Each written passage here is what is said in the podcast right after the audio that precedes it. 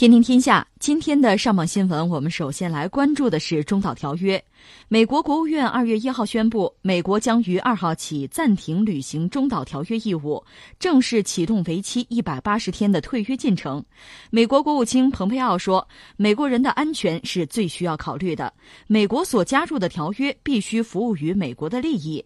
那些违反规则的国家必须为自己的行为负责。俄罗斯一直以来都在违反中导条约的条款。”蓬佩奥还说，如果俄罗斯满足其要求，美国将在一百八十天内重新恢复履行该条约。俄罗斯迅速对此作出回应，称美方的指控不实且毫无证据，俄方有权反诉华盛顿。俄罗斯外交部发言人扎哈罗娃表示，直到现在，美方都从未提供过任何关于俄方违反条约的证据，好像就只会发发推文罢了。与此同时，美国总统特朗普发表声明称，美国将制定军事措施回应。他说：“我国将开始制定军事回应措施的各种选项，并会与北约及其他盟国和伙伴合作，不要让俄方因其非法行为而获得任何军事优势。”另据报道，伊朗外长扎里夫也指责美国退出中导条约的做法及其理由，并声援俄罗斯，称和美国打交道不值得。呃，终于到了这一天了。这个美国又推了个群，又撕了个约。当然，理由呢，呃貌似很充分啊。我们以前也关注过，就说俄罗斯违约在先。俄罗斯当然不承认，嗯，而且话说的很带劲儿，就说你得拿证据出来，你光发推特有什么用啊？对吧？这双方等于说打嘴仗到现在。呃，怎么说呢？这个历史之前我们也关注过，这是一九八七年美国和当时苏联签的。其实美苏之间呢，因为是两个核大国，又各自率领了一个一个集团吧，就是北约和华约吧，一直在进行博弈。所以当时双方呢，就裁军问题在多个领域是展开谈判的。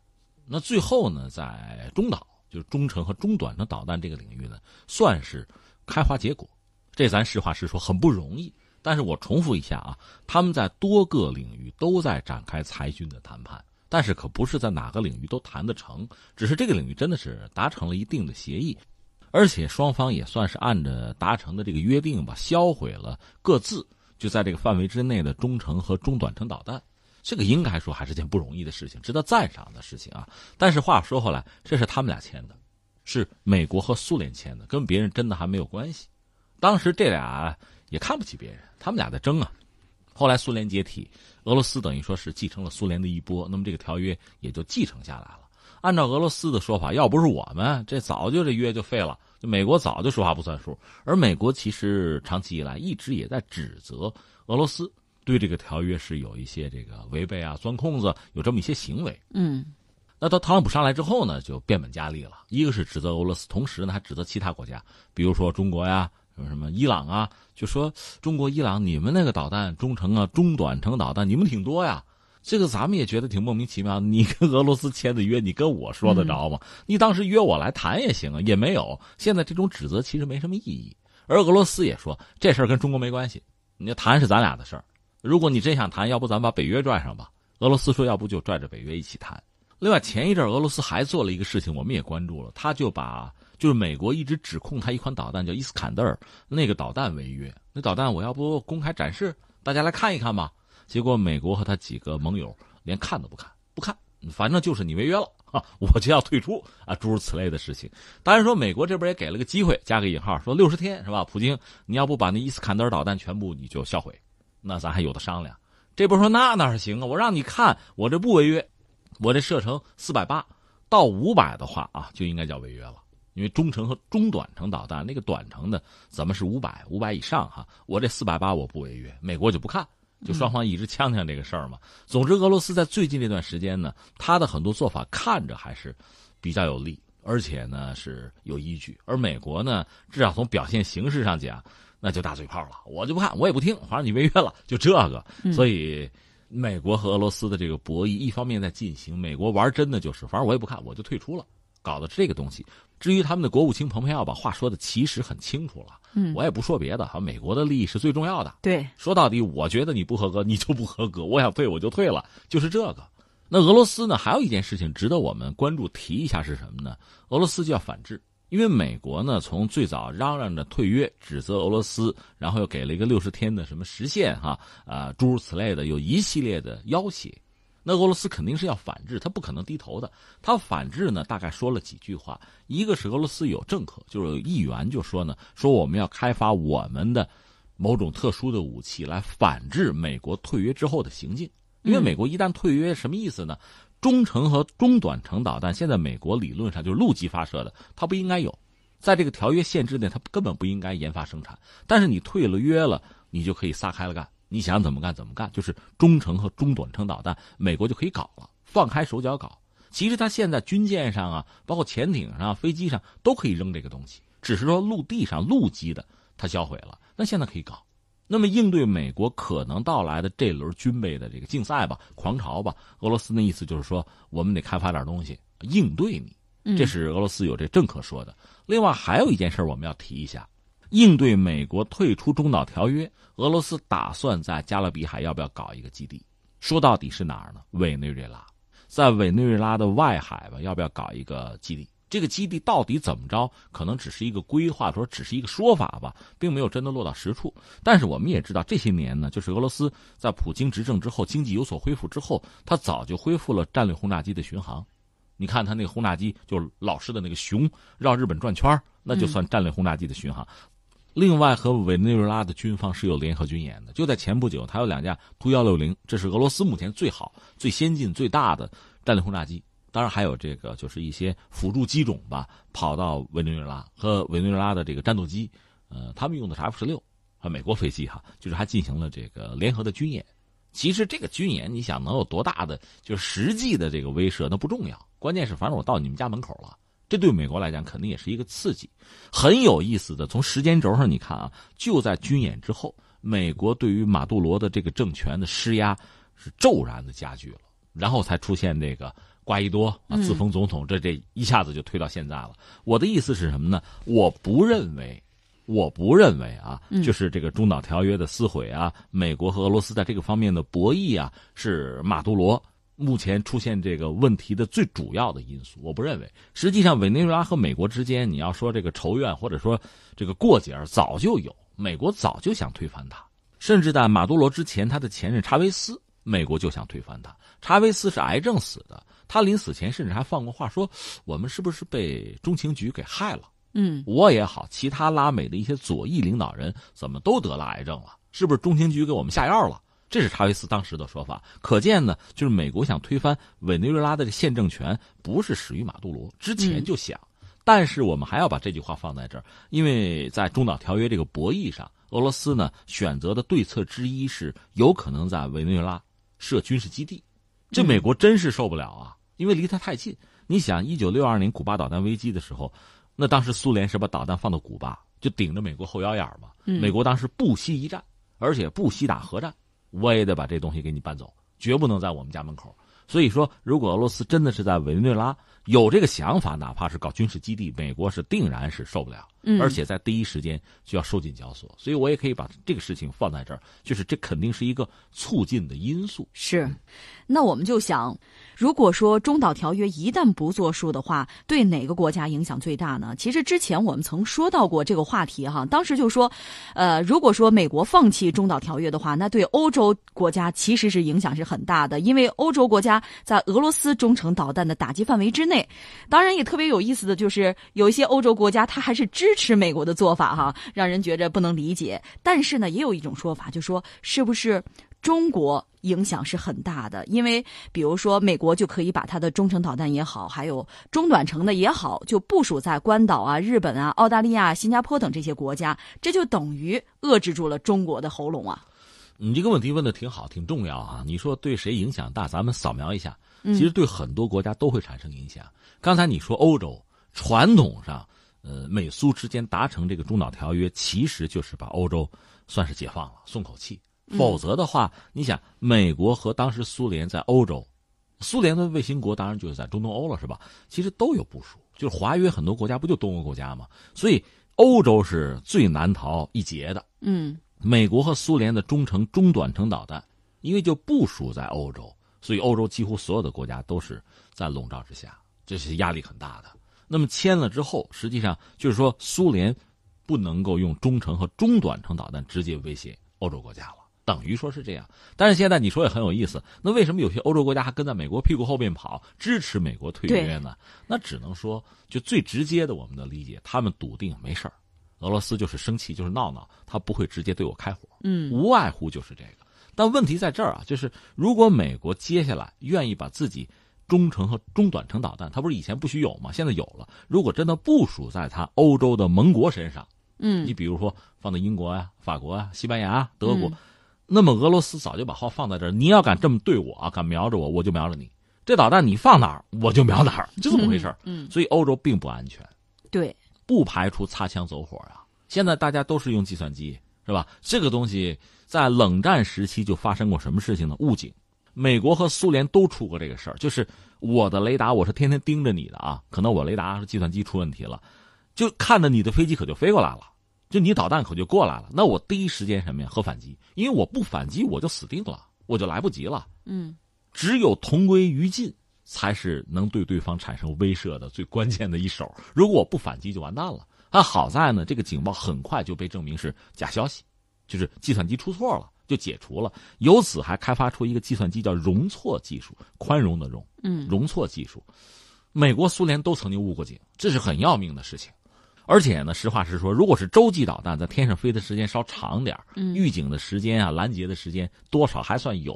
中程、短程的导弹，它本来的距离就短，一眨眼就到了。你预警拦截几乎没有时间，而且说实话，你发射个导弹，你又不告诉我，我知道你用的什么弹头啊？你万一核弹头呢？对，所以我一旦报复，必须核弹头，这不能手软，要不就死啊！所以这个等于说对欧洲来讲，我觉得威胁是加大了，还是挺危险的，想不通是吧？你想不通，看不明白，没办法，把他们放在这儿。那么对俄罗斯呢？呃，我们经常讲，俄罗斯其实最要命的是一个是它的经济，经济不行，经济不行靠卖油嘛，那油价又不是很高。而且我们说，美国的页岩油加入国际市场之后呢，实际上对油价的控制比以前它能力更强，那对俄罗斯肯定不是好消息。经济上就等于说不是那么顺畅，而且这个状况不是一时半会儿能解决的。再就是和这个相关，它的经济结构，苏联解体，俄罗斯等于是去工业化的，它没有像样的制造业，没有像样的工业，哪怕军火工业也是在吃老本儿。这就决定了他在这方面跟美国要搞军备竞赛的话，肯定是处于下风的。嗯，但是在这么一个格局下，你又不能不想办法和美国去克制他，或者说是对抗。那你比如就是在同样的级别，你搞什么，我搞什么，对，这你搞不起，你搞不起，那就只好什么叫另辟蹊径，那就是你有千般变化，我有一定之规。一个是我搞核弹，还是在核武器上。反正就是大不了咱俩同归于尽，还是这个路数。另外呢，你不是搞什么中程、中短程导弹吗？我这搞不过你，我也花不起那么多钱，我搞点别的吧。比如说高超音速，俄罗斯在二零一八年底接连宣布自己的两款嘛，一款是战略性的，就是那先锋高超音速的洲际导弹吧，这么说吧。还有这个叫匕首，这相对来说战术战役级别的吧，两款导弹我已经部署了。另外，它还有这个核动力的什么水下潜航器，那也是核弹头的无人潜航器，叫海神。就叫波塞冬，那个很可能可以对美国的，至少从纸面数据啊，可以对美国的东西海岸形成致命的打击。因为我是水里边的，这个你什么导弹拦截系统你拦不住的，我在水里嘛。而且我一旦爆炸之后，那海水就被污染了，你这东西海岸就完蛋，你的什么工业区啊，什么经济中心啊，你水完了，整个沿岸沿海你全完了。我拿这个东西跟你形成一个不对等的、不对称的核威慑吧。他通过这个方式来解决问题，但这个不管怎么说，你是要花钱的。所以一旦进入这个算是军备竞赛的快车道，不管是兵来将挡，在传统的这个格局，还是我另辟蹊径，总是要花钱。所以对俄罗斯来讲，他军费还在往下压，所以不太好办。我估计有点这个就拆东墙补西墙的意思吧。嗯，这个难。但翻回来说，美国呢，对美国的影响也很难。一方面，美国算是。以前如果说签约叫自缚手脚的话，现在解放了，随便玩吧。那意味着什么呢？你花钱呐，因为在中程和中短程导弹这个领域，就特别是陆基的，美国在这是个短板。嗯，不是说他没能力，他以前没干嘛。那别人干了，你现在没有，那你就投入吧，就追赶吧。那你也得花钱嗯。而且美国人花钱和别人不一样，他花可就多喽。他花钱多，因为他国内制造业本来也不行，就成本高。问题是你这么一花钱，别的怎么办？你不要以为只是造两枚导弹的问题，你这个防御体系你也得搞。你比如在日本要部署那个大的 X 波段雷达，那就是代替萨德，等于说萨德那是一个战役性的，这搞一个战略性的。那你要搞这东西是很花钱的。那你原来其他的那个那个计划你还要不要？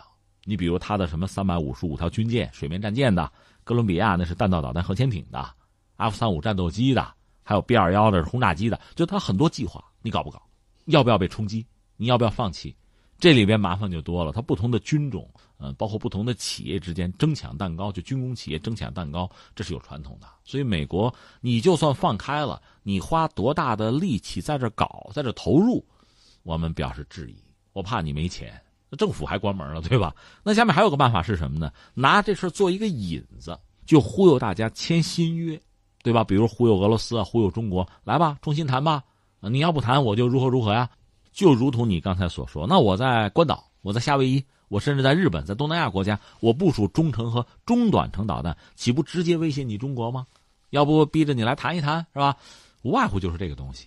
但是我就觉得呢，这就涉及到我们中国了哈。嗯，两点。第一点呢，狮子多了不咬，债多了不愁。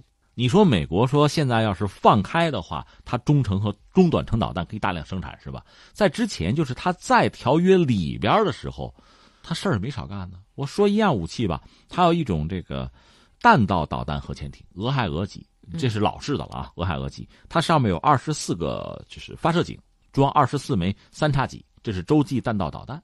他拿这个潜艇呢改造成了一种巡航导弹潜艇。它不是二十四个洞吗？二十四洞里边两个是特战部队使用的，剩下二十二个发射井呗。一个发射井里可以装七枚战斧导弹，你乘吧，一百五十四枚，这叫做巡航导弹潜艇。这个潜艇也可以到中国近海啊，也依然可以威胁你啊。甚至几年前，你看，就是当时半岛的局势火药味比较浓的时候，他把这个潜艇派到韩国去转转，到亚太溜达一下。啊！一下我一百五十四枚导弹打你啊，就无外乎这个东西，他也可以呀，并不是说现在他退出了这个中导条约他才怎么样，之前他也可以做。如果说对中国有威胁的话，不是现在有，早他就有。所以现在对我们来讲无所谓，真的是无所谓。说的再明白一点，只要我的力量够，你比如说我这个东风二幺 D 反舰弹道导弹，如果我能打一千五百公里，你的航母就在一千五之外，你就别进了，进来你就有危险。这道理很简单。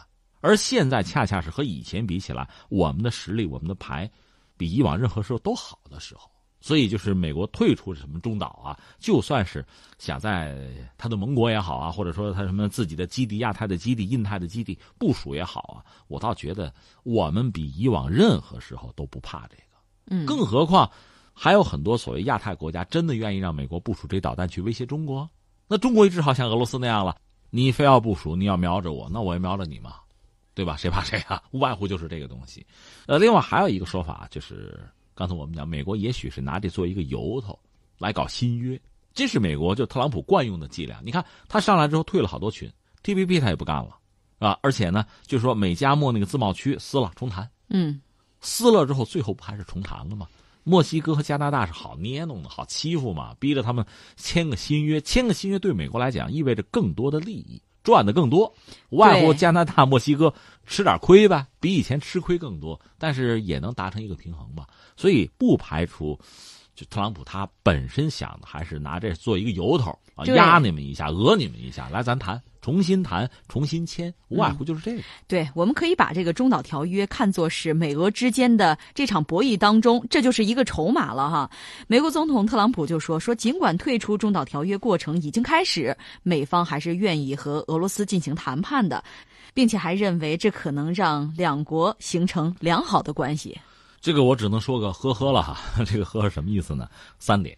第一点呢，你别管说是美苏之间。美俄之间，或者是中国和他们之间，如果咱们谈这个东西，一定要记住，说话要算数。对，签了约，恐怕咱管几年总得管吧，不能成了废纸一张。对我们说，伊核协议刚签了几天啊，是吧？墨迹未干，说推翻也就推翻了。